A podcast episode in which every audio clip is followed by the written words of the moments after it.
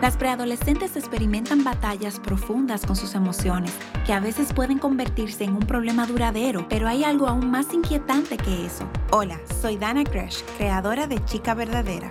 Es difícil ver a chicas jóvenes sentirse abrumadas y controladas por sus emociones, pero podemos comprenderlo. Todavía están creciendo y madurando. Su cerebro aún se está desarrollando. Ahora, ¿qué es más preocupante? Que nuestras hijas y nietas tengan dificultades o que todavía nosotras no hayamos superado esa etapa. Debemos proponernos caminar en claridad y paz a pesar de cómo nos sentimos. Al orar por la madurez emocional de tu hija, pídele al Señor que haga lo mismo por ti. La madre y la hija que aprenden a controlar sus emociones son un equipo poderoso. Para más consejos como este, visita puralibertad.org.